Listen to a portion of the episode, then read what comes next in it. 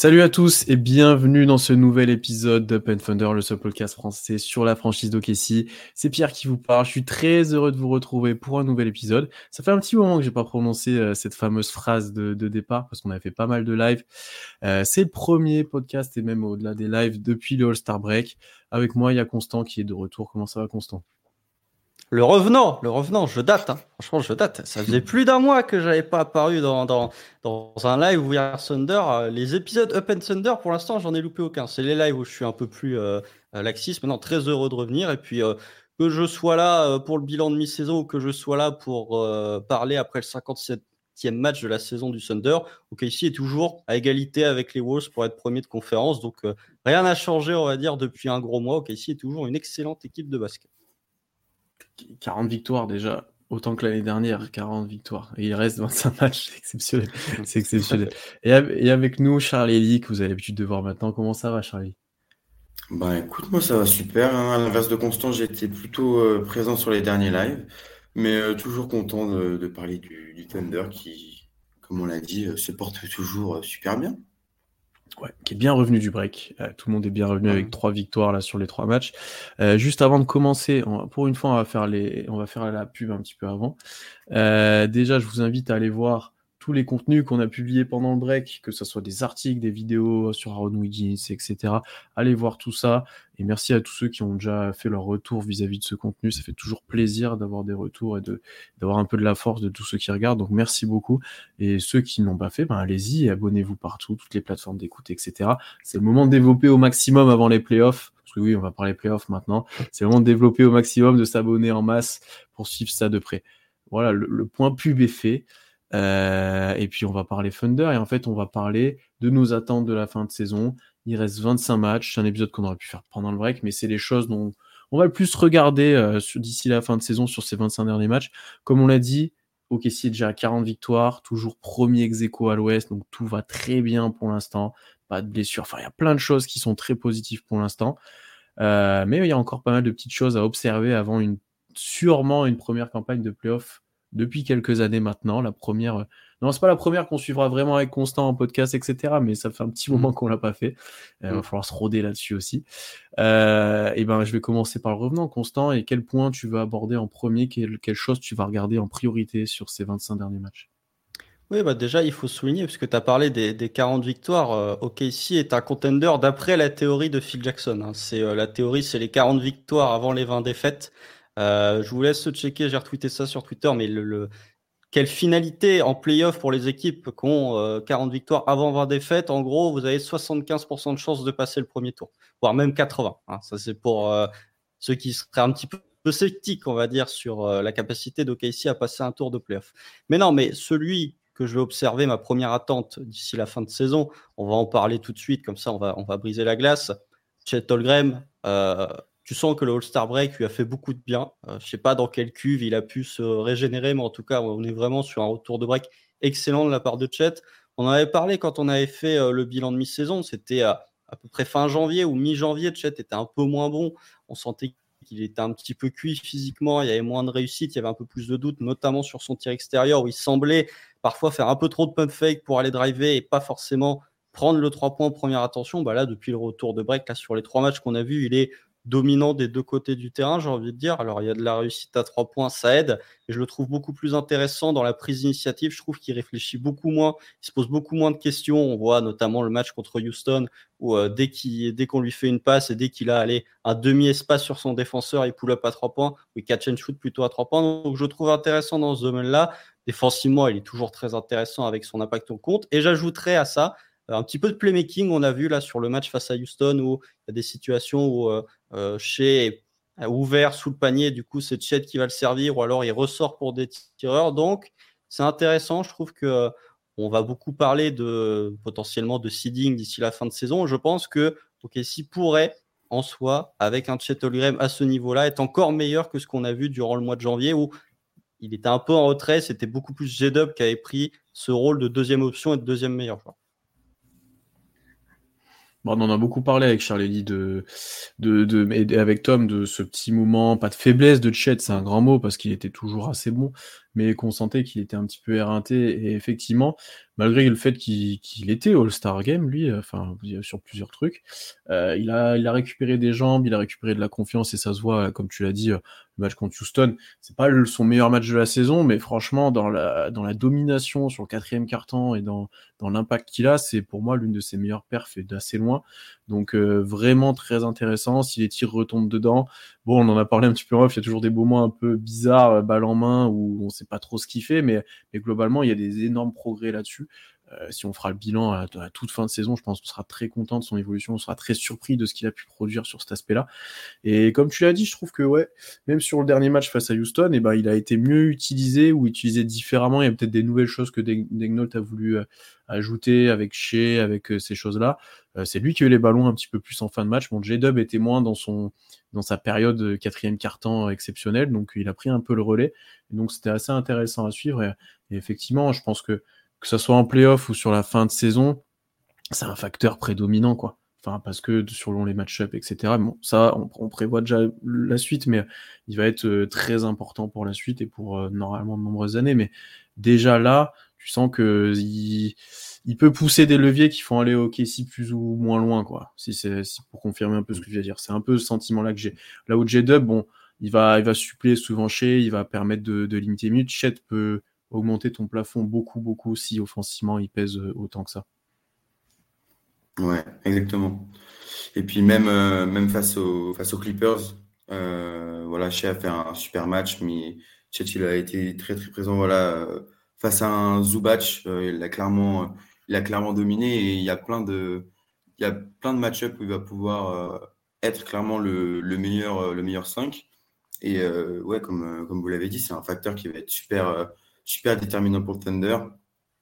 Et, et comme on l'a dit, on sait qu'il va avoir cet impact en défense, mais s'il peut rajouter, comme il l'a fait hier soir face aux Rockets, faire, faire ce qu'il fait en, attaque, avoir plus de ballons et être euh, très mobile, euh, très mobile. Euh, par exemple, quand J-Dub a la balle ou on le retrouve en alley ça peut clairement faire une grosse différence et on, on l'a vu hier.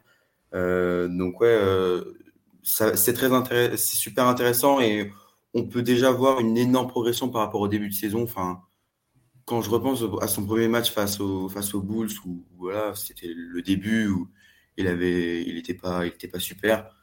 Là, c'est clairement un joueur changé. Et comme on l'a dit, ouais, le, le, break a fait, a fait beaucoup de bien à Chiton Green. Euh, et j'ai hâte de voir, de voir la suite de la saison. Euh, bon, je pense pas qu'il va, va aller batailler pour, pour le Roy. Hein. Je pense que là, c'est cuit. Un peu compliqué. C'est cuit. On savait, on savait que ça allait être compliqué de tenir toute la saison, mais au moins, il a eu le, il a eu le mérite de d'avoir euh, les, les, deux premiers mois à son avantage. Euh, mais bon, nous, au moins, on a, on a les wins. Et euh, donc, ouais, ça va vraiment être un, facteur qui peut tout changer. Et comme tu l'as dit, Pierre, je pense un petit peu plus que J-Dub. Euh, parce qu'il a vraiment cette facette euh, deux côtés du terrain où il peut, il peut être un, game changer. donc, ouais, voilà. Mmh, mmh. Il y avait d'autres choses constantes que tu vas regarder spécifiquement sur chat? Est-ce que c'est d'autres utilisations ou d'autres trucs ou c'est vraiment s'il confirme là les, trois derniers matchs en gros? Ouais, bah, tu, j'avais parlé justement du fait qu'il n'y avait plus le, la pump fake en dessus de jeu drive. Il le fait une fois sur euh, la fin de match contre Houston. C'est parce que Shengun fait un close-out euh, que Shengun n'a jamais fait. Et du coup, il fait, euh, il fait un pump fake, enfin une pump fake. Shengun, il part dans les tribunes au premier rang. Et ensuite, du coup, Chet crée le décalage pour servir Chez, qui met un de ses rares catch and shoot à trois points de la saison. Donc voilà, ça, je trouve ça intéressant. Sur le, avant le break, il y avait quelques tirs à mi-distance que je trouvais parfois un petit peu forcés, euh, qui sont pas forcément des tirs que j'ai envie de voir Chet prendre, parce qu'avec Shea et J-Dub, tu as déjà deux joueurs qui utilisent beaucoup le mi-distance. Je préférerais que Chet soit plus dans ce rôle de euh, menace sur pick and pop ou alors vraiment agression près du cercle. Il y a quelques séquences, bon c'est la raquette des Wizards, mais euh, où tu le vois jouer un petit peu de post-up, essayer de finir agressif près du cercle, c'est des trucs que je vais surveiller.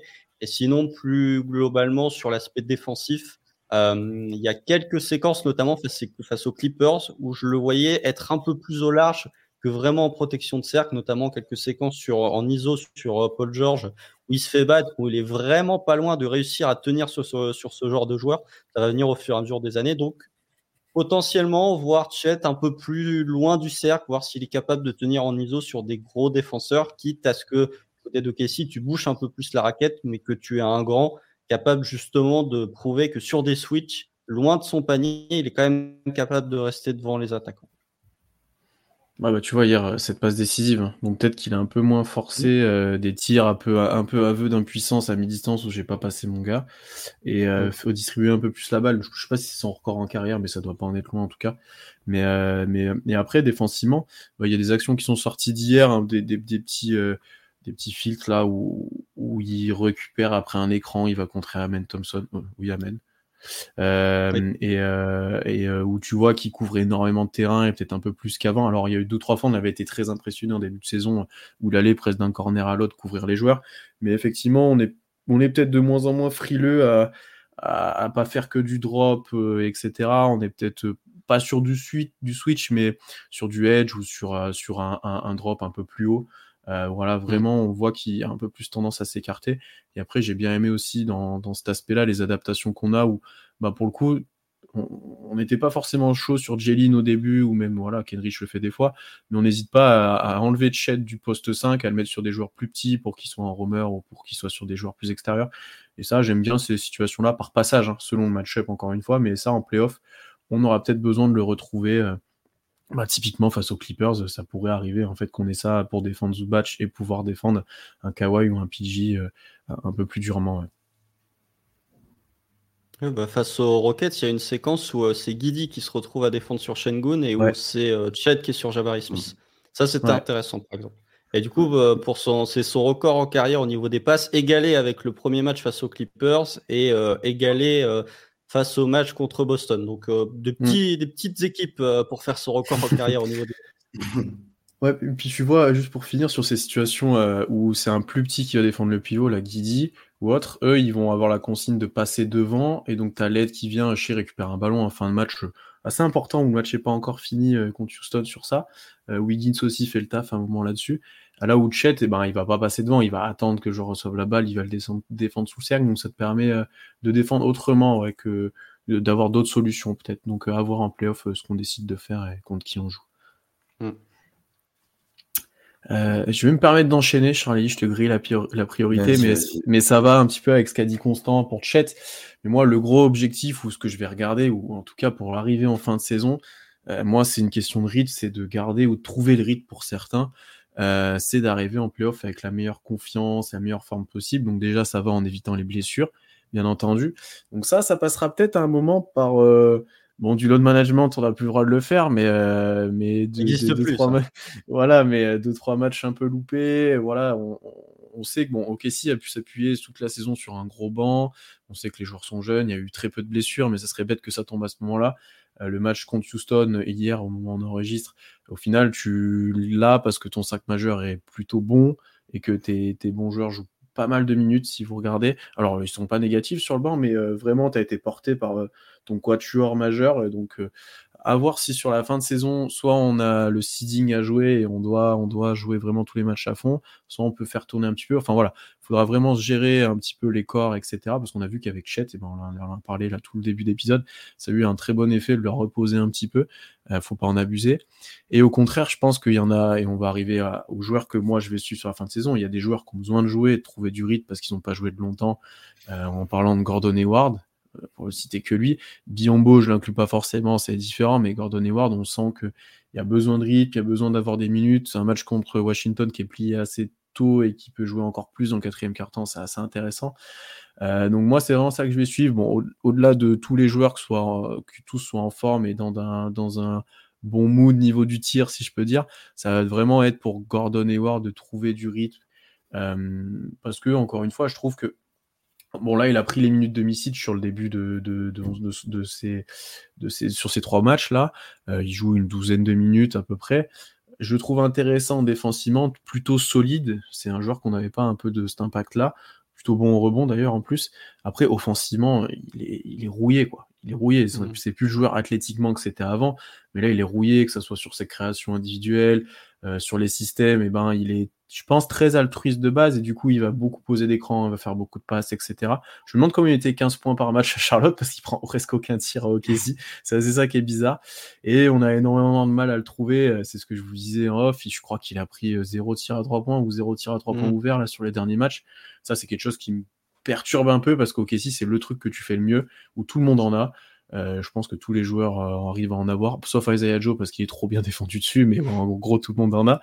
Et euh, c'est vraiment qu'il se fonde un peu plus dans le collectif et qu'on voit ce qu'il peut donner. Parce que là actuellement c'est un peu dur de le juger parce qu'on sent qu'il est rouillé. Enfin, moi j'ai vraiment cette impression-là. Alors il va pas sauter partout dans 10 matchs, hein, c'est pas ça, mais on sent qu'il est en, vraiment en rodage. Et alors qu'il pourrait être intéressant. Donc voilà, j'ai vraiment cet objectif moi de d'arriver dans le meilleur mood et le meilleur euh, forme possible pour tous les joueurs au moment des playoffs. Il te reste 25 matchs pour ça. Et avec toutes les victoires emmagasinées depuis le début, t'es plutôt pas mal pour l'instant pour gérer ça. Sauf si tu veux aller chercher le first seed, mais euh, pour l'instant, t'es plutôt bien. Mm. Ouais, c'est sûr. Moi, euh, justement, je voulais parler d'un truc qui coïncide un petit peu ce que tu dis. donc, du coup, sur Marc Degno, comment il va gérer un petit peu ses, 25 derniers matchs? Donc, euh, comme tu l'as dit, ouais, faut que, tout le monde soit en bonne santé. Donc, euh, je pense que Marc va, va faire tourner. On va voir, euh, on va voir du Dieng, on va voir du Jalen Williams. Je sais pas si on verra beaucoup de Biombo, mais je pense que ça va faire tourner. Mais j'ai quand même cette envie que quand on arrive en playoff, on est, et je pense que ça va être le cas parce que c'est ce que fait Denio depuis le début de la saison, mais j'ai vraiment envie qu'on ait une vraie idée de comment euh, on va aborder n'importe quel match-up avec euh, les bonnes rotations possibles. Euh, et donc voilà, pour ça, voilà, faut faire jouer bah, du coup les nouveaux, donc Hayward, qui pour l'instant, comme tu l'as dit, a pris les minutes de Misic. Qui est intéressant en défense, c'est qui en attaque, oui, est rouillé, mais moi je lui laisse, je vais lui laisser le temps. Enfin, faut pas oublier qu'il a pas joué depuis décembre, donc c'est normal qu'il soit, qu'il soit rouillé pour l'instant et qu'on le voit que sur, enfin, tout le temps mettre des écrans et recevoir la balle et et faire une passe euh, directement. Mais je pense que sur les 25 matchs, on va le voir au fur et à mesure euh, un petit peu plus la balle en main avec la seconde unité et, euh, et créer, pourquoi pas pour lui-même et pour les autres. et voilà, ce qui est vraiment quelque chose que j'ai envie de voir. en plus, c'est un joueur qui va donner pas mal de possibilités de line-up. voilà, on l'a déjà vu par exemple hier, aligné avec Kenrich, donc Kenrich en 5 et lui en 4. Bon, ça faisait un petit peu raquette de retraité, on s'est un petit peu fait bousiller à l'intérieur, mais euh, je, trouve ça, intéressant. Et on peut aussi le faire jouer en 3 si on veut jouer plus small ball. On sait que Denio aime, bien jouer small ball depuis le début de, la saison avec Kenrich en 5. Et ben là, avec euh, Gordon Hayward, tu vas peut-être pouvoir, jouer un petit peu, plus grand, euh, toujours en fonction des match-ups. Il y a des match-ups qui vont être intéressantes d'ailleurs par rapport à ça. Est-ce que tu vas faire jouer Jalen Williams, par exemple? On a deux matchs face aux Bucks qui vont arriver. Euh, donc euh, moi je vais je vais pas mal regarder ouais les, rotations comment ça va comment on va euh, finalement essayer de s'organiser pour arriver pour arriver le meilleur de façon la plus meilleure armée en playoff. Et voilà pareil on sait qu'on a une profondeur vraiment une très bonne profondeur. Avec minimum 4 joueurs sans compter Gordon Hayward on a minimum 4 joueurs qu'on peut faire rentrer en playoff en sortie de banc à voir si Kayson Wallace, euh, physiquement, ça dépend des match-ups, ça peut, ça peut fitter. Même si, par exemple, face aux Clippers, il a été excellent. Mais ouais, moi, je vais vraiment regarder euh, cet aspect, euh, cet aspect de rotation et, et je sais que Denio, de toute façon, s'adapte très bien, s'adapte très bien à l'adversaire et va, et va continuer à explorer le maximum de line possible et, ça va être intéressant à voir sur les 25 derniers matchs. Après, vous avez parlé de Gordon Hayward. Moi, c'était la, réserve que j'avais sur l'arrivée de Gordon Hayward, autre l'aspect physique, c'est que c'est pas un joueur de volume à 3 points, c'est même de moins en moins un joueur de volume à 3 points. Euh, à Charlotte, il jouait 32 minutes et il tentait 2-3 points par match globalement. Donc c'était euh, c'était famélique. C'est plus un joueur de mi-distance. On le voit sur les quelques matchs qu'il qui fait au KC. Il y a pas mal de side step à mi-distance. C'est un joueur de mi-distance. Donc on va voir. C'est ça fait que 3 matchs. Il faut pas non plus euh, je lui jeter la pierre et dire que c'est raté. Mais faut voir l'intégration. Faut lui donner un peu de temps. Physiquement, je suis d'accord avec toi que il est très rouillé déjà que de base c'est pas un athlète si en plus tu lui donnes deux mois et demi de compétition enfin sans compétition euh, c'est sûr qu'il va lui falloir un peu de temps pour se remettre euh, d'aplomb. Donc voilà on va voir ce que ça va donner. Il y a toujours quelques belles séquences à la passe il y a toujours quelques belles séquences défensives. C'est juste lui dans son scoring et dans son apport individuel où il peut faire mieux. Après, sur, ce, sur le reste, sur ce que, tu as dit sur sur la rotation, c'était un des points que je voulais surveiller, c'était avoir une espèce de rotation fixe avant d'arriver en playoff. Euh, on sait que ça dépendra beaucoup de la match-up pour certains joueurs, notamment Jane Williams, mais sur la seconde unit, revoir souvent les, les mêmes individus, pas trop changer. Je suis pas sûr, par exemple, qu'on verra beaucoup de Wiggins, hormis euh, d'ici les deux dernières semaines d'avril. Je pense qu'il y a encore, c'est encore trop tôt dans la saison pour commencer vraiment à reposer des joueurs, à, remettre du Dieng dans la rotation, par exemple. Ou euh, je pense que ce sera plus faire fin mars, début avril, quand la majorité du seeding se sera joué. Pour l'instant, tu as une bonne marche. Tu as six défaites d'avance sur le cinquième, mais tu peux encore finir premier. Tu as les Clippers et les Nuggets qui sont à deux défaites. Donc, entre premier et quatrième, ça peut changer pas mal de choses sur ton parcours en playoff. Donc, je pense pas qu'on verra encore ça. Mais au niveau des rotations, on voit que voilà, tu as pas mal de Kayson Wallace, Isaiah Joe, Jalen Williams avec Shea pour finir le premier carton.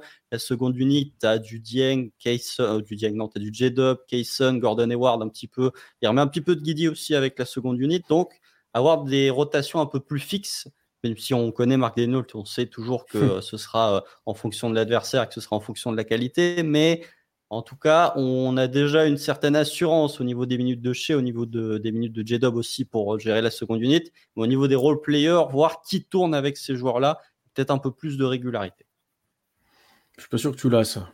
Honnêtement, euh, connaissant le coach et tout, quand tu vois qu'Angeline est le premier à rentrer euh, contre Houston, c'est qui qui a, c'est Kesson Wallace qui a peu joué, euh, je sais plus qui qui est rentré assez tard au premier quart-temps. Bon, il joue ah, toujours, hein, mais euh, Wiggins aussi, ouais. Donc, euh, je pense que tu as des trucs qui sont fixes. Pour l'instant, les minutes des Wards sont assez fixes. Comme tu mm. l'as dit, Josh Giddy, ça ne l'est pas du tout. ça va dépendre de ses performances. Des fois, il est avec le banc, des fois, il revient pas du tout. Des fois, bon, voilà, ça dépend beaucoup de ce qu'il produit. ouais, mais je suis d'accord avec toi que bon, on l'aura pas, mais d'avoir une idée vraiment sur qui va jouer ou pas à l'approche d'une campagne de playoff, ça peut être intéressant. Après, je pense que on a quand même pas mal de certitudes sur le niveau des joueurs maintenant. Euh, la majorité n'ont pas été blessés. Tu joues avec ce groupe-là depuis, euh, bah, depuis le début de saison. T'as pas eu de gros trade, bon, à part pour Gordon Hayward. Je trouve que là, ton, tes 9, non, peut-être 8, je sais pas combien ça fait, mais tu as un 8 qui est assez fixe en fait.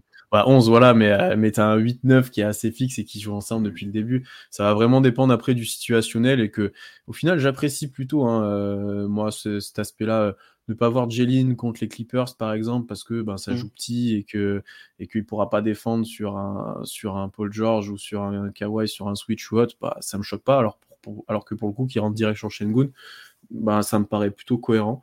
Donc, non, moi, je suis plutôt OK avec ça. Et d'ailleurs, pour rejoindre un peu tout ce que vous avez dit, moi j'avais noté un point, euh, euh, dernier test et dernières adaptations.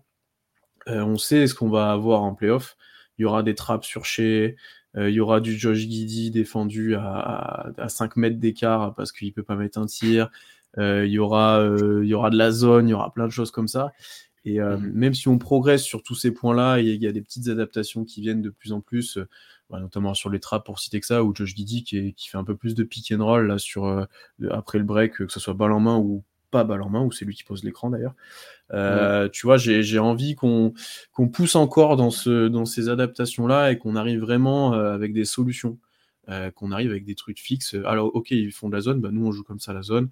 Euh, on Guidi vous le défendre comme ça, bah du coup on l'utilise comme ça, ou alors on le joue pas. Enfin voilà, je, je sais pas ce que c'est la solution, mais voilà qu'on confirme un petit peu toutes les mini idées qu'on a eues pour l'instant. Je suis assez dur quand je dis mini idées, mais voilà qu'on confirme ça, qu'on mette ça dans le marbre un petit peu et qu'on dise bah c'est comme ça qu'on fait, ça marche, on le sait et on utilise ça, comme on fait actuellement. Euh, euh, quand c'est de l'indiv normal, euh, en face, euh, quand tu es à droit ou quand t'es pas à droit, on s'adapte assez rapidement. J'aimerais bien voir ces choses-là sur des défenses un peu plus atypiques, adverses, qui en playoff pourront être utilisées pour, ben, pour faire chier le Thunder concrètement et limiter un petit peu, un petit peu si tu. Bah, pour le coup, en vrai, si tu, si tu commences de prendre la foudre contre OKC, c'est un mauvais jeu de mots, mais ça, devient ça devient très dur à arrêter en fait. Alors on verra en playoff si c'est encore ça, mais quand ça commence de défendre fort, gagner des ballons, de courir, etc., ça devient très dur à arrêter. Alors, il y aura forcément des, adaptations un peu, des fois loufoques, j'ai envie de dire, euh, des coachs adverses. Il y en a de plus en plus, hein, la zone notamment. Donc euh, voilà, c'est vraiment tester des dernières choses là-dessus, explorer un petit peu les options et arriver complètement prêt en playoff. Moi, honnêtement, tous les objectifs que j'ai les 25 derniers matchs, je suis arrivé prêt en playoff parce que euh, maintenant, il n'y a pas de doute, ça sera en playoff. On parlera peut-être plus avantage terrain, même avantage du terrain même, mais là maintenant il faut, faut pas, on peut pas dire qu'on sera pas en playoff, ça me paraît assez inconcevable. J'en ai un qui est pas playoff, mais euh, on, y, on y viendra après. mais euh, non, non, mais c'est euh, ça, tombe bien. Tu, ah bah si, je sais, tu vas parler. Oui, tu vas parler de. Oui, je sais, tu vas parler de les Utah, je pense. non, eh ben non, c'était même, ah, même, pas, ça. Ah bah. Non, c'était même pas ça, parce que c'est pas lié à OKC vraiment en soi. Enfin, c'est à surveiller, mais c'est pas lié à OKC. Non, non, mais tu vas voir. Mais ça, ça coule de sens. Mais en parlant de zone, on joue Miami bientôt, donc on va être testé. Mais justement, il y avait, puisque tu parlais de ça, il y avait une vidéo de Ben Taylor, donc Sitting Basketball, qu'il a fait il y a de ça une dizaine de jours sur chez en ISO. où hmm. justement, c'est lié aussi avec ce que disait Guillaume du Basket Lab dans je ne sais plus quel épisode, parce qu'il y en a pas mal, où il parlait du fait que pour contrer les équipes qui utilisent, bah, par exemple, qui font du roamer sur Guidi, bah, la solution, c'est d'avoir Guidi en poseur d'écran pour attirer le joueur en roamer et du coup pour forcer un switch. Euh, ce qu'OKC commence à faire, notamment, il y a le. Alors, je sais plus si c'est chez qui, enfin, si c'est chez le porteur de balle ou si c'est J-Dub, mais il y a une séquence de pick and roll avec Guidi qui va finir au cercle contre Houston. Moi, je crois que c'est son seul mm. panier du match. Là, tu dis là, oui, c'est intéressant. Là, c'est une bonne utilisation de Josh Guidi. C'est comme ça qu'il faut l'utiliser. Donc, partir dans ce domaine-là, au niveau de la zone, ça dépendra. Peut-être qu'un joueur comme Gordon Hayward peut, pourra débloquer ces, ces situations-là avec un petit peu de playmaking. Mais voilà, je trouve ça intéressant quand même sur certaines situations que effectivement tu commences à, euh, à, faire autre chose que juste laisser Guidi planter dans le corner à 3 mètres euh, d'écart avec son adversaire et qui fait pas grand chose, que tu lui demandes de pas faire grand chose, plus l'utiliser en torposeur d'écran. Et forcément même si c'est euh, Josh Didi et même si les défenses le respectent pas forcément, à partir du moment où il va apporter du mouvement, les défenses vont quand même réagir beaucoup plus que s'il reste statique dans le corner. Donc ça va forcer quelque chose, même si c'est pas le meilleur poseur d'écran de la planète, ça va forcer quand même quelque chose. Et au pire, ça forcera un switch si jamais euh, le roamer vient pas, ou ça créera une séparation qui permettra à chez de finir. après, au niveau de, du reste qu'on a vu tactiquement, il y a quelques situations notamment bah, le match contre Orlando où tu as des situations. Alors, il y a toujours des situations de guard-guard en tant que poseur d'écran, mais là, c'était J-Dub qui portait la balle avec Shea qui venait poser un écran. Mm. Ça, c'était intéressant. C'est des situations qu'on peut voir de plus en plus. Donc, je trouve que au niveau de l'attaque, il y a quand même pas mal d'adaptations du côté de Mark Denlow, où il y a de beaucoup plus de situations où les autres joueurs sont impliqués pour répondre justement à ce que les défenses peuvent faire. même quand c'est de l'individuel, je trouve que tu as des flare screen avec euh, Guidi une fois de temps en temps, tu as des flare screen avec Chet aussi. Je trouve que ça commence à. en fait beaucoup, du coup. Ouais. Hayward en fait beaucoup, des flares.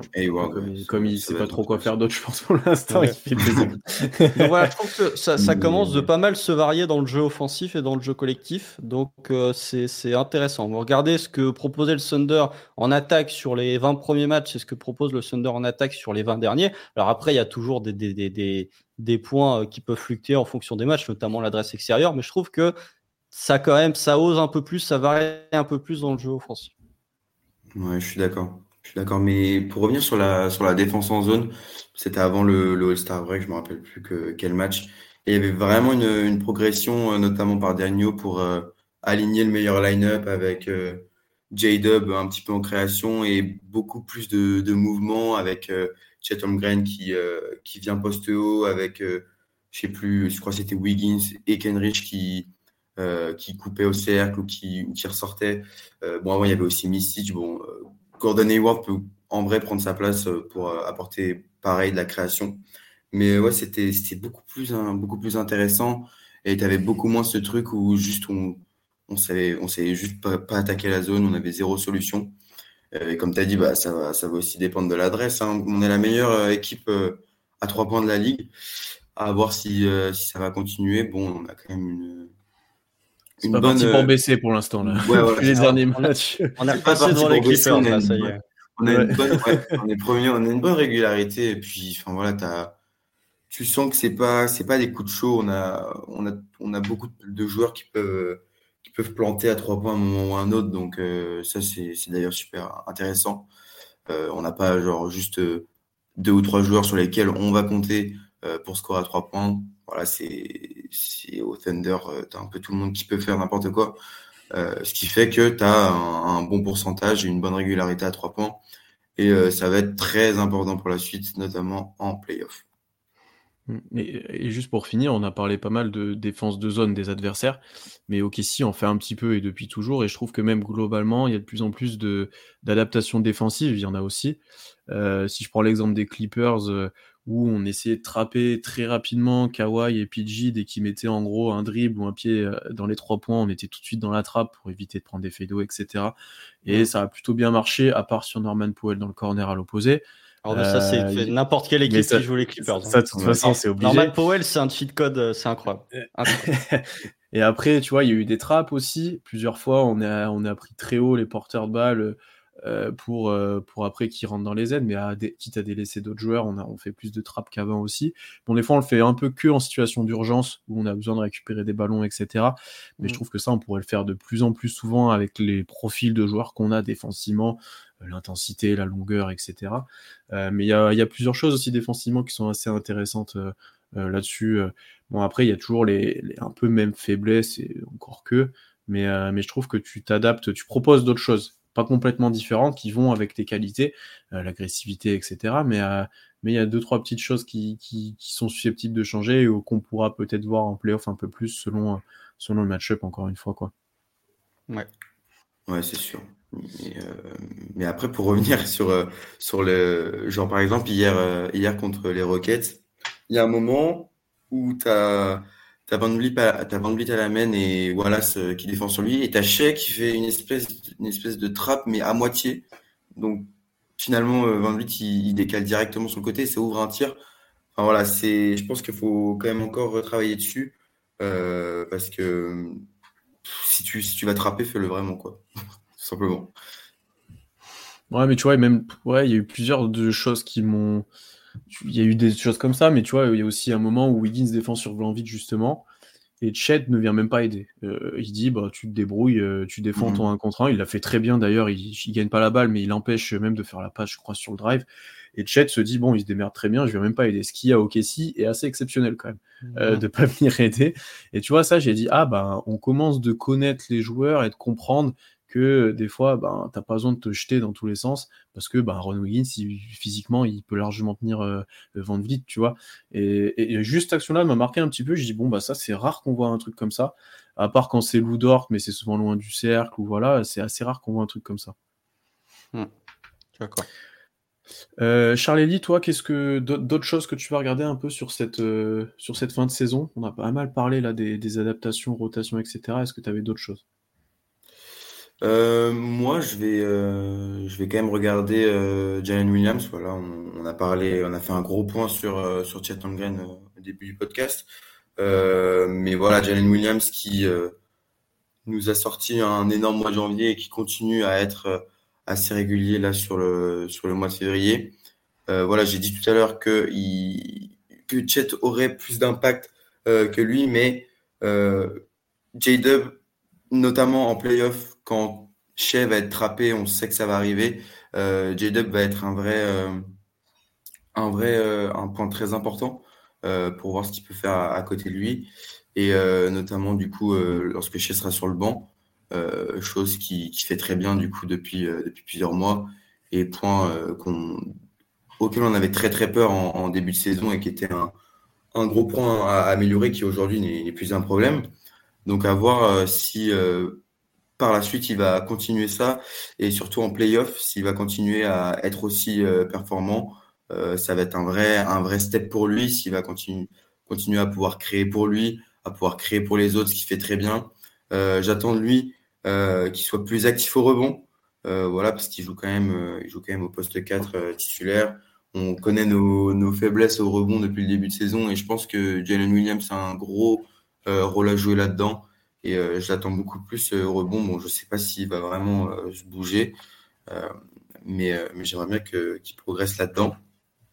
Et, et, ouais, tout simplement, je pense qu'il peut quand même te faire basculer une, une, un match et même une série grâce à son apport offensif parce que si, si J-Dub à côté de Shea est, intenable, ben, si tu choisis un petit peu ton poison, quoi, tu, c'est à toi de voir si, si tu envoies l'armada sur Shea ou pas. Euh, donc ouais, ça va être un, point très important, euh, notamment euh, en playoff, et donc j'ai hâte de voir ça. Oui, après, pour moi, c'est le plafond d'OKC, J-Dub. C'est vraiment, Chet, c'est plus le plancher de par son apport défensif que si on, voit les matchs où, euh, même, même les matchs où je sais pas vraiment dedans, quand tu as un J-Dub qui a 30 points, OKC est toujours dans les matchs globalement. Euh, le match face aux Clippers au mois de janvier où euh, je sais pas bon et en fait OKC a deux doigts de prendre le match parce que J-Dub est excellent.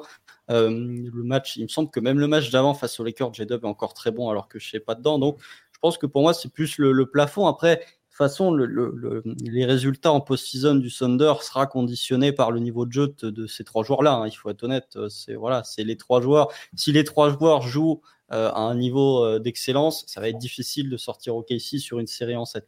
Euh, voilà, c'est pas c'est pas plus compliqué que ça et c'est logique. Si tu en as un des deux qui passe à côté, bah déjà, enfin, si, tu en as un des deux entre Chet et J-Dub, si tu en as un des deux qui passe à côté, bah, c'est sûr que Chet, de par son apport défensif, tu as plus envie que ce soit lui qui passe à côté offensivement que J-Dub, par exemple. Après, c'est difficile de lui en demander plus que ce qu'il fait actuellement, c'est-à-dire que il est en confiance totale, que ce soit sur ses pull-ups, que ce soit sur sa prise de responsabilité. L'an dernier, avec Pierre, on disait oui, il y a quelques situations où il se cache un peu quand ça devient un petit peu difficile. Là, bah, bah il se cache pas du tout. C'est même lui qui mmh. prend euh, la grande majeure partie des tirs dans le quatrième carton dès que ça devient un petit peu serré.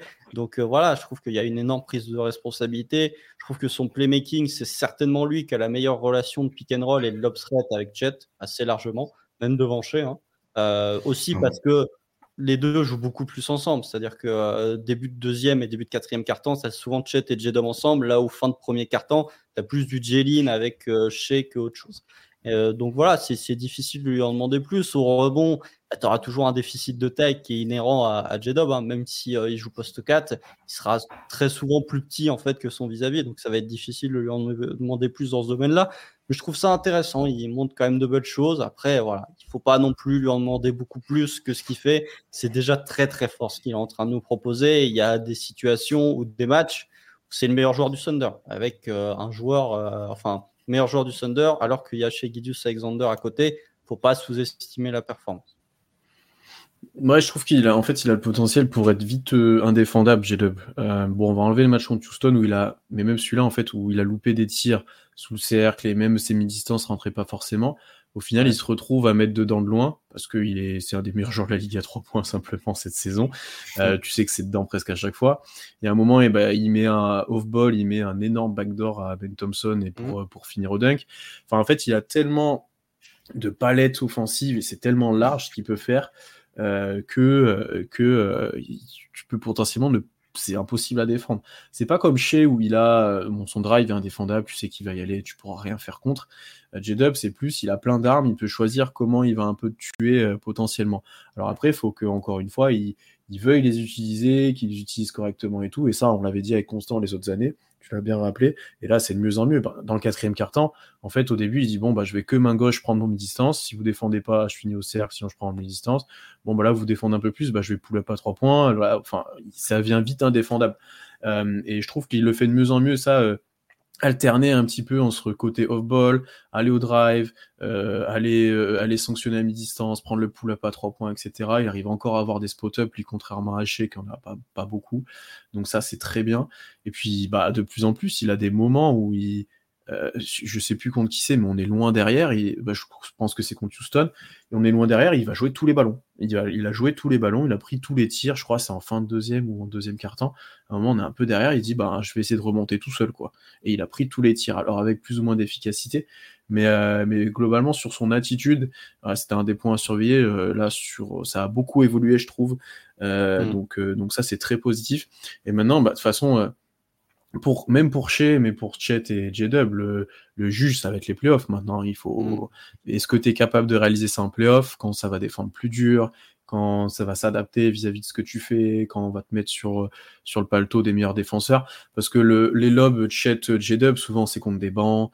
Euh, mm. Souvent, tu à beaucoup de mouvements, c'est moins statique, c'est toujours de la même chose vers la gauche. Enfin voilà, ça en playoff, tu l'as un peu moins tu l'as un peu moins, ça va être un peu plus dur de marquer, etc. Donc, euh, encore une fois, le juge, ça sera dans, dans un mois et demi maintenant. Je sais plus quand ça commence exactement, mais ça doit être ça. Euh, il faudra voir ce que ça donne. Mais la, petite réserve moi que j'aurais sur J-Dub, c'est que ça c'est une réserve que tu peux appliquer à tous les joueurs du Thunder euh, hors Miché. Avec ses qualités athlétiques, faudrait un peu plus de lancer quand même. Hmm. C'est-à-dire que pour moi, son, son, son, son, domaine de progression, là où il peut vraiment progresser pour prendre encore plus de volume au scoring, bah, ça va, ça va pas être le mi-distance ou le 3 points parce que le mec est déjà en réussite partout. C'est l'un des meilleurs joueurs en pull-up de la ligue. Si c'était le meilleur joueur en pull-up de la ligue, pour moi, il faut qu'il aille plus au lancer. Et du coup, ça implique qu'il faut qu'il aille un peu plus au cercle. C'est-à-dire qu'il prend beaucoup de mi-distance. Il y a beaucoup de ses tirs près du cercle qui sont suite à des situations plutôt off-ball que on-ball. Et du coup, je hmm. me dis, certaines situations, tu vois, il est en free throw rate, donc le ratio tir tenté par euh, lancer franc, il est euh, en dessous de la moyenne NBA. Pour un joueur comme J-Dub avec des qualités athlétiques comme J-Dub, c'est pas possible. Euh, quand c'est Josh Giddy, je veux bien parce qu'il est limité physiquement. Quand c'est J-Dub, pour moi, c'est le domaine sur lequel il peut progresser. Après, c'est difficile de dire à un joueur très efficace sur ses mi-distances de dire est-ce que tu pourrais prendre un peu plus de tirs près du cercle? Ça, c'est embêtant. Mais tu vois, il prend l'an dernier, il prenait 48% de ses tirs au cercle là où cette année, il en prend que 36. Et euh, cette variance-là, elle n'est pas sur le 3 points. Enfin, le, les 12 points de pourcentage d'écart, c'est pas sur le 3 points, c'est sur le mi-distance. Donc, je vais surveiller. Pour moi, c'est là où il peut mm. franchir un cap supplémentaire pour euh, être vraiment niveau euh, bah, un joueur à plus de 20 points tous les soirs. C'est plus de lancer. Ouais, c'est vrai. Mais moi, ça me... je vais dire que ça m'atteint moins parce que tu vois, l'année dernière, on lui reprochait du coup, même si son sa période euh, post-All-Star Break était bien meilleure. On lui reprochait d'être maladroit à trois points, de ne pas prendre assez de mi-distance de ne pas être adroit sur ses mi-distances. Là, cette année, j'en parlais du coup dans le dans l'article Jalen Williams que je vous invite à aller lire. Euh, cette année, c'est vraiment un scoreur efficace à trois niveaux. Donc, qu'il aille un petit peu moins au cercle, euh, ça me dérange moins. Donc, du coup, ça implique d'avoir moins de lancers, mais ça me dérange moins parce que du coup, va être efficace euh, à trois niveaux et tu, tu vas juste pas savoir comment le défendre, comme tu l'as dit Pierre. Le mec, il va juste être inarrêtable et indéfendable. Donc je veux dire que ouais, ça, ça, me, ça me dérange moins, parce que bah, comme tu as dit, euh, on va pas on va pas lui en vouloir de, de, prendre des tirs à trois points et des tirs à mi-distance quand le mec est juste euh, l'un des joueurs les plus, les plus adroits et les plus efficaces à ce niveau-là. Quoi. C'est pas dérangeant, mais je pense que c'est ce qui peut te faire passer, comme dit Constant, de 19 points à 22, 3 et, de et de border All-Star à All-Star.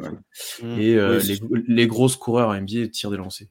Il n'y a pas de commercial machin, c'est que les grosses coureurs tirent des lancers parce que c'est une chose où tu as de moins en moins de variance en fait de par leur mmh. adresse, de par que c'est un tir arrêté. Euh, là, un joueur comme chez a normalement des coups de sifflet assez réguliers. Enfin voilà, il n'y a, a, pas énormément de variance là-dessus. Et, je suis d'accord avec toi, Constant, que c'est quelque chose où il devrait aller plus. Alors, effectivement, pour le coup, je suis d'accord avec toi, Charlie, que ça, ça va aussi avec le fait que ben, si le cercle est défendu, ben, je m'arrête, je tire à mi-distance et je marque. Ça, je comprends totalement. Mais il y a des situations où des fois il est mal sifflé ou autre, mais il est dans l'évitement, où il saute vachement, il reste en l'air 20 euh, ans à peu près, euh, et il finit, bon, il a dû toucher, donc ça marche, mais c'est des situations où il doit mettre n one, où il doit euh, peut-être avoir que seulement deux lancers, mais, mais ça, ça viendra peut-être avec le temps, ou peut-être en playoff, on espère. Mais, mmh. mais je suis d'accord avec toi, Constant, que c'est un c'est peut-être le petit point qui peut se faire basculer dans le statut de, star, c'est un grand mot qui veut tout dire et rien dire, mais vraiment dans, dans le statut au-dessus d'un joueur un peu, ouais, d'un joueur très fort, euh, un peu hipster machin, à vraiment un joueur que tu vois régulièrement, quoi. Et là, je, suis d'accord avec toi. Pour moi, le, le, le, la finalité, c'est soit plus de lancers, soit, enfin, ce qui est le, X factor, c'est soit plus de lancers, soit un plus gros volume à 3 points. Mais dans les deux cas, mm. ça, ça, ça, vient avec une réduction du mid-range c'est dur hein, de dire à, J-Dub de, réduire le mid-range, mais c'est. Voilà, on en parlera peut-être quand on, quand on fera des previews de playoffs. Et moi, c'est ma légère crainte, c'est qu'avec chez J-Dub et Chet, tu as beaucoup de joueurs qui aiment le mid-range. Et j'aimerais bien que sur les trois, il y en ait un, donc probablement Chet, qui devienne un, joueur à gros volume à trois points. C'est que là, tu as des joueurs à petit volume. Allez, Chet est quand même un plus gros volume que J-Dub, mais J-Dub, en gros, c'est 28% euh, de ses tirs, c'est des tirs à 3 points. Quand tu vois l'efficacité qu'il a, alors, il ne sera pas à 45% si tu lui demandes d'en prendre 6 ou 7, mais je pense que défensivement, ça peut débloquer encore plus de trucs pour lui ensuite. Et de l'autre côté, pour le Thunder, si il devenait à être encore plus euh, gros au niveau de son volume à 3 points. Et tu vois, on dit, on dit Che, mais en fait, J-Dub en prend presque autant que Che. Ils sont à 3-3 et 3-4 en moyenne. Donc, euh, Euh, ouais, Shea en prend de plus en plus. Il est plutôt à droit là depuis. Très à droit. Il est à C'est- 50% depuis la nouvelle année. Ouais, attends. Il, il est quoi Ouais. Il est à, Ouais, il est ça fait très, 15 très- matchs, il est genre à cinq- il est Ah, 54%. je m'en- et tu vois, je m'en rendais pas compte, mais là que vous me le dites, c'est de Ah, regarder si, et d'y si. repenser. Et d'ailleurs, All-Star Game, il était très à droit aussi d'ailleurs. Ah, ouais, bon, en même temps, euh, Bon, en même Ouais. temps, bon, voilà. Non, mais je me suis dit, bon, si ça l'inspire encore plus sur la suite, ça peut être intéressant. Mais ouais, il y aura besoin de volume à 3 points, et pour l'instant, c'est Lou Dort qui t'apporte ça dans le 5, euh, Mm. avec une bonne efficacité, encore une fois. T'as Isaiah Joe, un petit peu en sortie de banc, mais qui en a de moins en moins parce qu'il est trop bien défendu. Voilà, Euh, et après, les autres, ils en prennent 2-3, ouais, mais ça s'arrête à 3, quoi. Mm. C'est pas Mm. une grande quantité. Après, Wallace, pour le minute qu'il a, c'est pas mal 3. ouais. Mais, euh, mais ouais, je suis, Ouais, voilà, d'accord avec est à 45% sur ses 3 points depuis le 1er janvier. Honnête. Ça, devient vite indéfendable. se rapproche du 50, 40, euh, 90. hein. Non, Ouais. parce qu'au lancer, il est, pas, il est moins bon cette année, il est que à 88%. D'ailleurs, c'était un petit point qui, Ouais. qui est un peu embêtant ces derniers temps, c'est que OKC était l'une des meilleures équipes en pourcentage au lancer, et d'un coup, ça s'est mis à baisser. Euh, Et Chet, il fait plus et- jamais 2 sur 2. Et j'ai regardé d'ailleurs, euh, et, et voilà, et j'ai regardé d'ailleurs parce que bah, justement sur les lives, ça en parlait et tout, et ça a pas tant baissé que ça euh, Ah ouais depuis un On est mois. toujours- Non. On est toujours premier hein, de la ligue. Euh, De, de- en termes de, ça a pas tant, c'est qu'il y a des matchs où je pense on n'est pas habitué et on fait un 65%, 70%, mais Ouais. à la- sur la globalité, euh, ça a pas tant baissé que ça. Ah, Donc, pour euh, Chet, ça a baissé, par contre, sûr. C'est Oui, hein, et après il y a peut-être des individualités qui nous marquent plus, mais euh, Chez sur le Chet, ça a gros- baissé. Donc, à partir du moment où Chet a baissé, je me dis, tiens, on est moins droit au lancer. Ouais, mais tu vois, je pense que sur la globalité, euh, je, je pense pas que ça tant baissé que ça. Je regarde, tu vois, Après. Chez- reste à depuis- 88%. hein, ce qui est- Depuis le 1er janvier, t'es 8ème. Ah, voilà.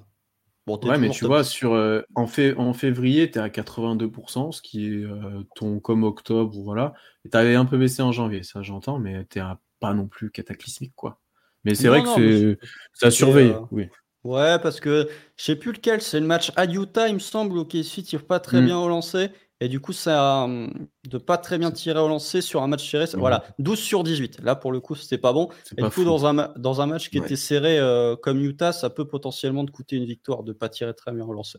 Euh, Ouais. Mais après, voilà, moi, un autre point que je- que j'avais surveillé, ça, c'est un point, on en parlera énormément quand on fera les previews de playoffs, c'est le jeu de la possession, euh, que Tom en parle souvent, c'est-à-dire que le jeu de la possession, on sait qu'OKC n'est pas une bonne équipe euh, au rebond. Donc, du coup, ça donne des possessions supplémentaires à l'adversaire.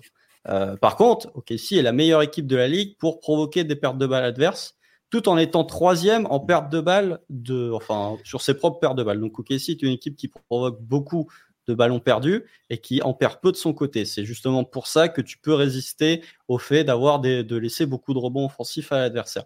Ça, plus le fait qu'OKC est 22e au free throw rate adverse, donc ratio tir tenté, lancer franc. OKC est une équipe qui concède énormément de lancers francs. En même temps, c'est lié à l'agressivité pour provoquer des pertes de balles. C'est un truc que je vais surveiller, c'est que cette défense d'OKC, elle est bonne. Mais on l'a vu notamment bah, le, le match contre Houston, elle est jamais aussi bonne que quand elle force des pertes de balles adverses. Mm, Quand mm. tu n'as Mhm. n'as pas, quand l'adversaire ne tente pas un tir, tu vois, c'est pas, c'est pas la défense des Wolves par exemple qui euh, va forcer un mauvais tir. Ok, si c'est plus une équipe qui va forcer une perte de balle qu'un mauvais tir. Donc je vais surveiller cet aspect du jeu-là. Il y a quelques matchs où euh, OKC a perdu des ballons récemment, notamment le match contre Orlando juste avant le break. En même temps, Orlando est la deuxième équipe qui provoque le plus de pertes de balles de la ligue après OKC, donc ça faisait sens. Mais je vais surveiller un petit peu cet aspect du jeu-là, notamment contre des très grosses équipes.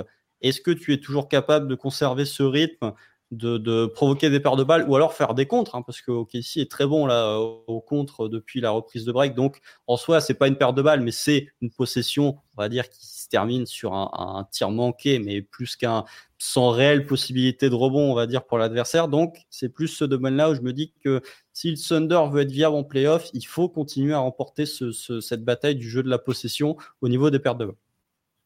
On est la meilleure équipe au contre de la NBA, hein, d'ailleurs. Va voilà. En, en chiffres, euh, en chiffres purs. Ah ouais, Euh, on était des pires l'an dernier, putain. donc on est la meilleure, bah, on est à 6 Ça aide d'avoir Chet Holmgren. Ça aide, ça aide ça aide. de rajouter ça. Euh, non, je suis d'accord avec toi, Constant, et en plus, c'est quelque chose à surveiller. Bah, en vrai, su- surtout dans le contexte playoff, j'ai envie de dire, c'est on, on Mm. prend de l'avance, hein, mais euh, effectivement, parce qu'en contexte playoff, ben, on prend un petit peu plus soin de la balle normalement, euh, quitte à finir par un mauvais tir, je pense qu'on préfère qu'une perte de balle. Euh, les équipes sont meilleures, tu fais un peu moins de jouets, surtout de joueurs faibles. les rotations se, se, diminuent, tu donnes la balle aux joueurs qui sont capables d'en faire quelque chose, tu n'as plus de joueurs de développement. Enfin, ouais, il y a pas mal de choses qui font qu'en playoff, potentiellement, c'est plus dur de gagner des ballons. C'est toujours plus dur de mettre du rythme, ça on le sait, parce que le repli est meilleur, tu es plus concerné, etc.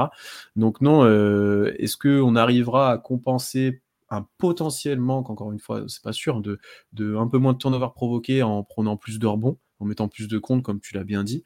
Ou alors est-ce qu'on sera un peu plus en difficulté? Ça pourrait être effectivement un facteur plus playoff, mais ouais, effectivement, à, bien regarder. Et c'est peut-être à regarder, euh, alors j'ai pas regardé en détail, mais sur des matchs contre les Clippers, etc. Est-ce qu'on est capable de faire ça? Bon, pour l'instant, oui. Mais sur des grosses confrontations, ça sera intéressant. il nous reste Boston à jouer hein, au moins une fois, donc déjà, ça sera intéressant. Oui, bah, il reste encore des grosses équipes et le problème c'est que OKC va faire un road trip dans la conférence Est euh, début avril. Donc euh, il y aura mm. Boston, Philadelphie, Milwaukee au moment où la saison sera un peu terminée des deux côtés. Donc euh, c'est un mm. peu embêtant, mais j'ai pas les stats exacts, mais j'ai le souvenir de, certains matchs, notamment en janvier, parce que ça fait longtemps que j'ai pas causé, donc j'ai des souvenirs de janvier où la défense d'OKC est moins bonne parce qu'elle arrive plus à provoquer des pertes de balles, par exemple. Vous prenez le, il me semble que c'est la défaite à Utah où OKC doit provoquer, je sais plus, 10 euh, ou 11 pertes de balles sur la première mi-temps contre le Jazz.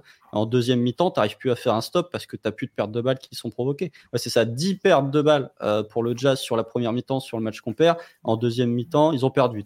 bref. Euh, mais toujours est-il, non, je me suis, c'est pas le bon match, mais toujours est-il que j'avais ce sentiment-là où sur certains matchs, OKC n'arrivait pas à provoquer des pertes de balles. Du coup, ça forçait la défense à défendre une vraie possession défensive. Et tu, tu vois que là, elle est un peu moins forte que ce qu'elle est pour provoquer des pertes de balles.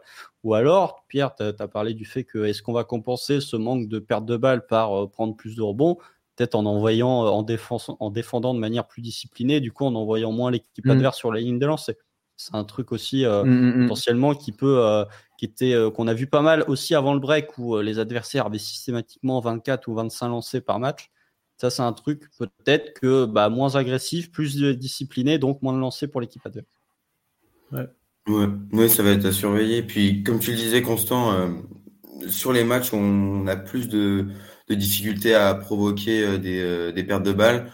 On va retomber un petit peu dans cette défense où on va aller beaucoup aider et laisser beaucoup de, beaucoup de, de tirs à trois points ouverts et on peut se prendre, on peut se prendre beaucoup de tirs là-dessus. Euh, et c'est un petit peu bah, ce que fait le Thunder depuis, depuis quelques années, ce qu'on n'aime pas trop voir et ce qu'on n'a pas, qu'on n'a pas trop envie de voir quand on a chat et quand on, quand on sait qu'on peut provoquer euh, des, des, pertes de balles. Mais ouais, ça va être intéressant de voir si on va réussir à, à continuer dans ce rythme de perte de balles euh, provoquées. Mais, euh, mais je pense qu'en playoff, comme vous l'avez dit, euh, j'ai cet espoir qu'on soit plus discipliné quand même en défense, quitte à pourquoi pas moins provoquer de, de, de pertes de balles, mais être plus discipliné et tenir euh, ses duels et être euh, et tenir les box out euh, sur les rebonds, ce qui pourrait donner beaucoup moins de, de possession à, l'adversaire. Et c'est possible qu'en playoff, on soit quand même plus, plus, ouais, plus discipliné et tout simplement plus concerné en défense que sur une saison régulière à 82 matchs. Après, on est concerné, je trouve, quand même, globalement. Oui. mais... Oui, on est... Non, mais on est concerné. Je dis, je dis pas qu'on l'est pas. On est, on est on est top 5 euh, défense de la ligue. Mm. Mais euh, tu vois, sur, euh, sur une défense, on va moins se jeter, et on va moins être agressif, être plus, plus attentif et plus. enfin, surtout au, box-out et au rebond. Quoi. Si, si tu si es plus en, en position pour avoir le rebond, il faut, faut qu'on soit plus dur et, mm. et plus dans l'impact sur, sur le rebond. Après, je, sais pas. Ça dépendra aussi des. Excuse-moi, mais je pense que ça dépendra aussi des match au niveau de, de, ah hmm. des équipes que tu affrontes. Parce que si tu affrontes, par exemple, Minnesota et Phoenix, qui sont des équipes qui perdent énormément le ballon, bah oui, là, il faut être agressif sur le porteur. Si tu joues une équipe comme, euh, je sais pas moi, Dallas, il me semble, Dallas c'est une équipe qui perd peu de ballon, bah là, pour le coup, tu vas peut-être un peu, tu vas peut-être être un peu plus discipliné. Ou typiquement Denver, ouais, Dallas et Dallas et Philly, c'est les deux seules équipes qui perdent moins de ballons qu'OKC. Si tu joues Dallas, tu vas peut-être être un peu plus discipliné que face à euh, Minnesota, qui est bien connu pour perdre certains matchs justement à cause de leur perte de balles. Oui, et puis j'allais ajouter, par rapport à ce que vous dites, je trouverais ça dommage de complètement euh, euh, t'enlever cette force qui est d'être agressif, de gagner des ballons, etc., être plus conservateur. c'est ce qui a fait ta force, c'est ce qui fait que tu es en 47 euh, actuellement, c'est ce qui Mm. fait que tu es là en fait. Et c'est ce que tu construis depuis pas mal d'années. Alors, l'adapter, euh, des fois prendre plus soin des choses, etc., je suis complètement d'accord. Mais enlever cet aspect euh, agressivité, je sais pas. Je suis pas sûr qu'on le voit déjà et, je, je sais pas si ce serait vraiment la solution. On verra ce, qu'il en est en playoff, mais euh, je sais pas si ce sera vraiment la solution. Puis même avec les joueurs que tu as, si tu enlèves l'agressivité à Ludort, en fait, tu perds l'intérêt de, de la défense de Ludort. Euh, si tu enlèves l'agressivité hachée, ben, il gagne plus de ballons, etc. Ça devient un défenseur bien moins bon. Euh, Enfin, il y a pas mal de joueurs comme ça où, tu perds l'intérêt, en fait. Oui, il faut pas renier le principe défensif. non. Euh, parce que non, si, pas- si- tu renies l'agressivité sur le porteur en défense, ça vient renier quasiment le jeu de drive en attaque. C'est ton identité, donc euh, Mm. tu vas pas non plus renier ça. ça. Tu peux t'adapter euh, et le faire un peu moins, mais de là à le renier, je pense pas. De toute façon, je pense pas que ça arrivera non plus. Non, faut Ouais. pas renier. Mais comme tu dis, ça va, ça va beaucoup dépendre des, des match-ups hein. contre une équipe qui, qui tient bien la balle et qui, euh, qui va avoir tendance à moins perdre de ballon. Tu vas, tu vas t'adapter un petit peu plus, euh, mais sans non plus changer ta philosophie, ta philosophie pardon, euh, défensive. Mm, mm. J'avais un dernier point, moi, à, à mentionner. Bon, c'est plus un objectif, c'est d'être top 4. Euh, c'est d'être top 4 en me basant Oui. sur la forme actuelle, que je trouve OKC est bien plus en forme actuellement, bah, déjà que les Clippers qui, qui on vient de battre, etc., plus que Denver, plus même que les Wolves à voir, mais voilà, tu es vraiment une- peut-être une des équipes les plus en forme de l'Ouest comparé aux concurrents directs. Il y en a peut-être qui vont toquer à la porte derrière, qu'on anticipe un petit peu, mais, euh, mais c'est encore un peu loin. Euh, le classement actuel, tu as 6,5 matchs d'avance, bon, c'est toujours le classement NBA, mais euh, sur Sacramento, euh, qui est cinquième. Donc vraiment, tu as un petit matelas qu'on ne pensait pas avoir et qu'on on avait peur à un moment de le perdre un petit peu, mais t'as pas pour l'instant d'équipe derrière qui fait vraiment une grosse série. OKC fait jamais de mauvaise série, au contraire. Et donc ton matelas, tu le conserves depuis un moment. Je trouve vraiment que ça serait un, un objectif d'avoir cet avantage du terrain. Et pour confirmer ça, bah, tu es à 23-6 cette année à, do- à domicile. Tu es bon à l'extérieur, mais tu es encore bien meilleur à domicile. Puis pour euh, retour des playoffs, Paycom, etc., ça serait vraiment intéressant. Et puis après, même vis-à-vis des calendriers, celui d'OKC est plutôt accessible, mais a beaucoup de matchs à l'extérieur. Et Mm. Constant l'a mentionné, au moment où tu finis notamment euh, lors de tes dix derniers matchs ou un peu avant, tu as un road trip à l'Est avec de très bonnes équipes à affronter. Euh, Boston, Philly, a New York, il y a, voilà. Et Alors, Indiana. est-ce que et Indiana, est-ce que tu auras quelque chose à jouer à ce moment-là? Est-ce que ces équipes-là ont quelque chose à jouer à ce moment-là? Mm. À voir. Encore une fois, on n'en est pas là. Mais une fois que tu as passé ce road trip-là, si tu es placé euh, dans les quatre premiers, il y a peu de chances que tu sortes de là. Euh, vraiment, tu pourras avoir. Enfin, tu- si tu as passé ça, que tu arrives à, à le faire correctement, ou même avant ce road trip, si tu as encore gardé ton matelas et que tu le conserves un tout petit peu là, t'es bien. T'es bien. Et pour moi, ça va être jusqu'à ce moment-là qu'on va observer au maximum. Et là, le- le- les semaines à venir sont plutôt accessibles. Là, il y a les Spurs. euh, tu, peux- tu dois gagner. Tu reçois Houston. Là, c'est un match que tu Mm. dois gagner. tu as plusieurs matchs que tu dois prendre. Et OKC est plutôt bon pour les prendre normalement. Euh, donc, euh, je, je- je suis plutôt serein, c'est un grand mot. Mais l'objectif saut 4 me semble largement accessible. Et euh, après, c'est quelque chose peut-être que tu feras. Je pense pas, mais euh, peut-être que tu choisiras ton adversaire entre guillemets si ça se resserre sur les quatre premiers. On le fera pas. Ça serait, ça serait vraiment trop dur de projeter ça, mais, euh, mais potentiellement, voilà, ça serait, ça serait quelque chose à calculer. Et ça, on en reparlera ben, dans quelques temps avec, euh, avec l'équipe, avec tout le monde, sur euh, qui on préfère voir. On fera peut-être un sondage aussi, ce sera intéressant. Qui vous préférez jouer en playoff je, je sens qu'on sera pas tous d'accord et qu'on sera pas forcément d'accord avec les fans non plus. Mais ça va être intéressant.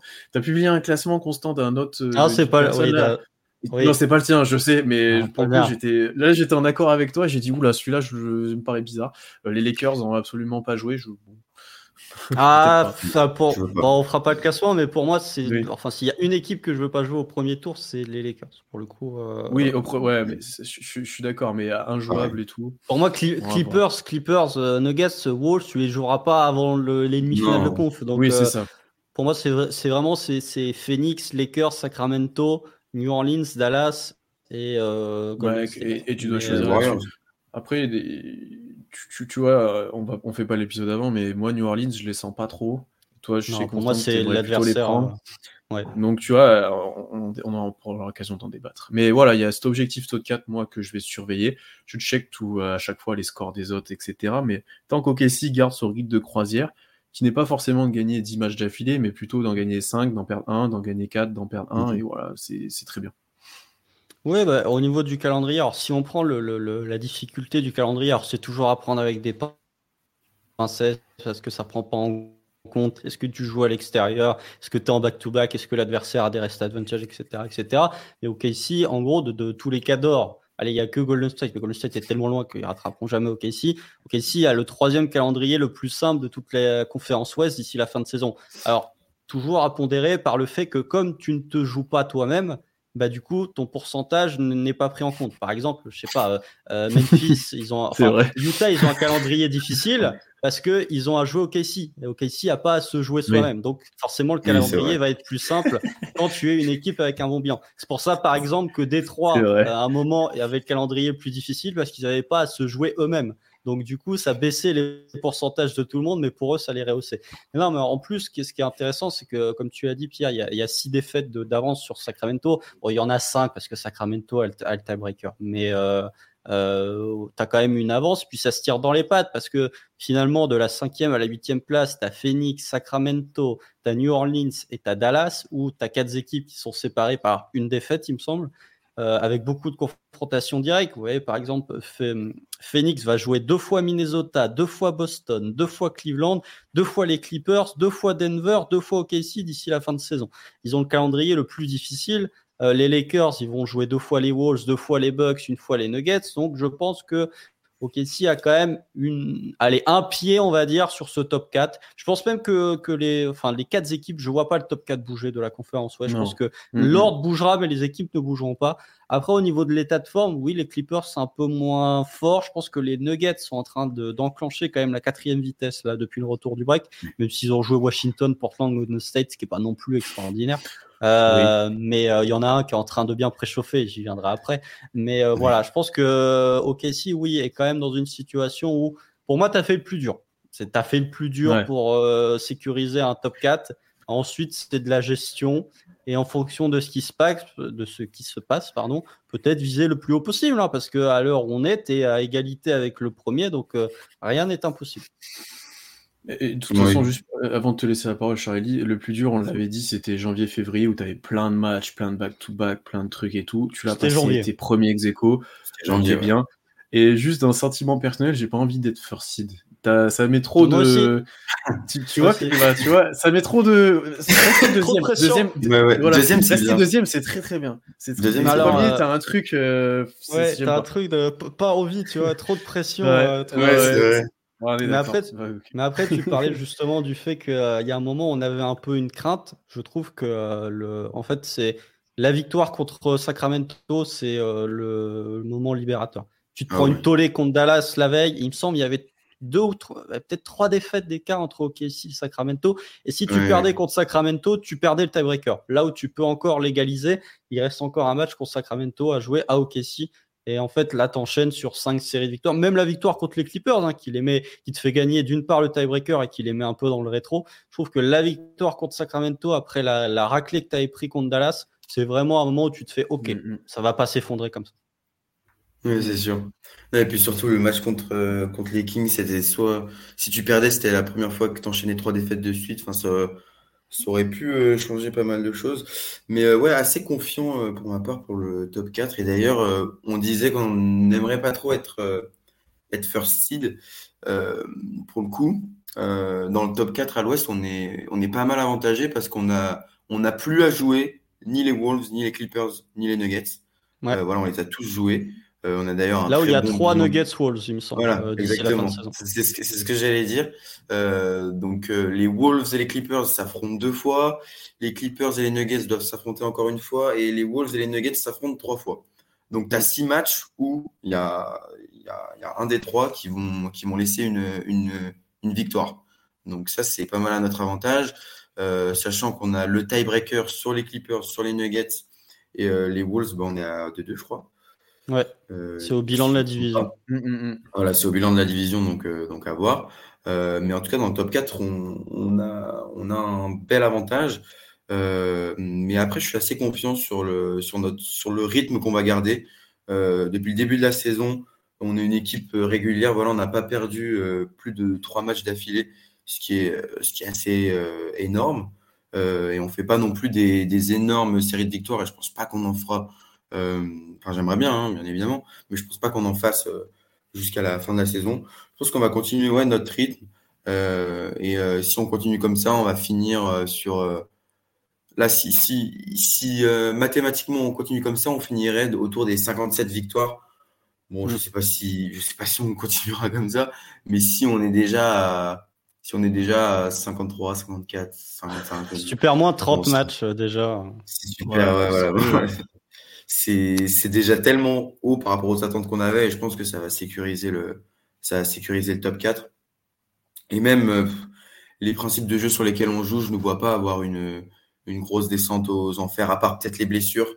Voilà, on va, mm. quand même éviter de, se blesser, mais je ne je vois pas descendre euh, du top 4. Et ça serait, ça serait quand même une désillusion après 57 euh, matchs où tu es, où es en 47 euh, de ne pas finir dans le top 4 et de ne pas avoir l'avantage du terrain. Bah, perdre le rythme maintenant, on va avoir une blessure maintenant, ça serait vraiment assez abusé, alors que toute la saison, tu as échappé, on croise les doigts. Et ça nous ferait arriver en playoff. ce serait mieux, que, mieux que ça arrive maintenant qu'en playoff. Hein, oui. Ouais. alors c'est un petit truc où tu loupes 15 euh, matchs. Oui, je suis d'accord.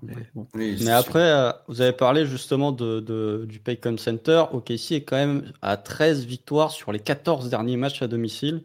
La seule défaite à domicile, c'est la défaite contre Minnesota. Euh, pour retrouver la précédente défaite à domicile d'OKC, c'est avant Noël face aux Lakers. Sinon, tu as gagné 13 de tes 14 derniers matchs à domicile. Là où à l'extérieur, tu t'affaiblis un peu plus. Mm. Euh, mais l'avantage, enfin le Paycom Center déjà qui se remplit. J'ai regardé ça parce que j'aime bien regarder l'influence, l'affluence pardon. Je suis un peu curieux. Bah, quand c'est les Clippers, c'est guichet fermé. Quand j'ai vu que c'était guichet fermé face aux Wizards, j'ai fait ah bon?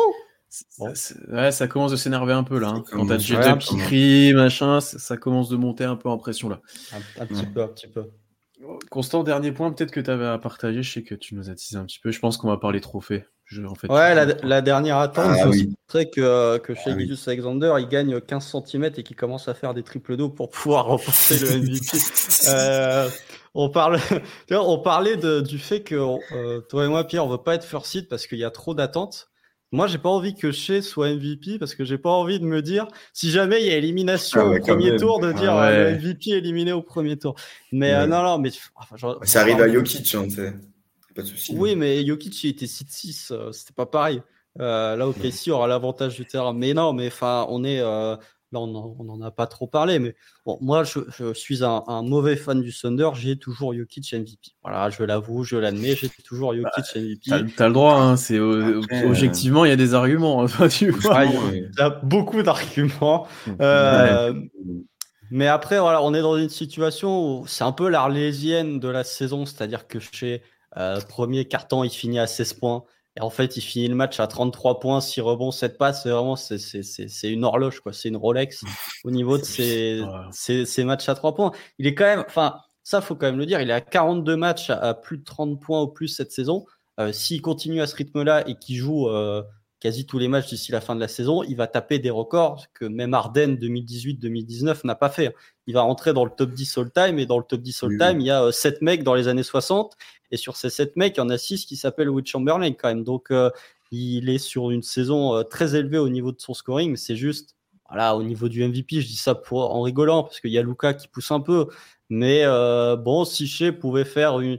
Comme il a fait l'an dernier, l'an dernier en sortie de break, il était encore plus impactant au niveau statistique mm. que la première partie de saison. S'il pouvait faire un post-All-Star break à 34 points, 6 rebonds, 8 passes, Bon, je serais pas contre, je serais pas contre, mais bon, ça va. Je dis ça un peu rigolant parce que ça va être très difficile d'aller choper le MVP à un mec qui fait des triples doubles à 100% au tir. Quoi. Ça va être un peu cool. Mm. Non, et puis il y a ce truc avec Shea où il va chercher les 30 points absolument, ça me fait tellement rire. Je regarde. Non, ça, ça, ça, tout, ça, tout le monde le fait. Hein. oui, oui, euh, mais. Non, Jokic, il le fait pas. Les matchs, tu as, les matchs, tu as de l'écart. Jokic, il fait les triples doubles. Wow. il s'en fout. Contre Washington, il y a de l'écart et il doit absolument aller au lancer et prendre les derniers tirs. Ouais. Si... Il gère pas bien ses minutes pour scorer. Tu vois, il doit scorer en début de troisième quart alors qu'il score en fin de troisième quart. Mais en même temps, c'est pas. Les faut pas, faut pas oublier quand même que Shea joue une minute de moins que l'an dernier hein, euh, pour scorer quasiment autant. Hein. Il joue euh, 4 minutes de moins que Luka Doncic. Hein. Euh, si vous ramenez les stats par 36 minutes, euh, il n'y a pas tant d'écart au scoring que ça. Donc c'est difficile en fait de, de, mettre 30 points en 3 quarts temps. C'est pas non plus de mm. donner à tout. Après, on, banalise beaucoup aussi. Hein. C'est 42 matchs à plus de 30 points. Enfin, nous, c'est la routine. Genre, limite, on, trouve ça normal, mais il faut quand même pas. Ouais, faut pas, faut pas sous-estimer la difficulté que c'est dans, de, de, faire ça. Enfin, ouais, c'est un, un, putain de robot. Ouais, mais t'as pas oui, ce truc qui, qui, saute aux yeux, en fait. Oui, t'as le match à 50 points. Éclat, oui. les, les, gens le match à 50 points, ça fait, ça, ça fait deux ans qu'on en parle. Les gens qui regardent OKC ou pas. Les gens qui regardent OKC ou pas, ou qui regardent juste les stats, ils regardent la stat, bon, bah, chez, il a mis 33 points. Ok, le lendemain, il a mis 32. Bon, c'est ça tout le temps, en fait. Du coup, tu dis, bon, ok, il a fait 32, 8, 8 de 4, voilà. Et alors que ce qui te saute aux yeux, quand tu regardes les stats, bah, ah, Luca, il a fait 40, 17. Ah, euh, Jokic, il a fait 26, 19, 12 à 100%. Tu vois, je euh, bah, c'est euh, c'est n'importe quoi, mais peut-être c'est ça en plus. Je crois que c'est 26, 19, 15. 19, 15, pardon. Donc tu vois, en fait, c'est vraiment ça. Il faut, il faut un moment, un truc. Bah là, tu vois, d'ici mi-mars, ça joue les Lakers, ça joue les Suns et ça joue les Mavericks mais en 50, un des matchs, mm. mais en 45, 50, mais sans vanne. Mais ça n'arrivera pas, mais parce qu'il y a les minutes, parce que tu as, la construction de l'effectif, aussi parce qu'on est bon et que t'as pas besoin qu'il en mette 50, hein. mm. euh, mais, il faudrait, en fait, il faudrait qu'il y ait un match. Ben, chez, en fait, il commence le début, il a tous les ballons, il est déjà à 10 points. Après, tu as le passage où il y a que lui et le banc euh, en fin de premier quart-temps, il finit le quart-temps, il est à 20.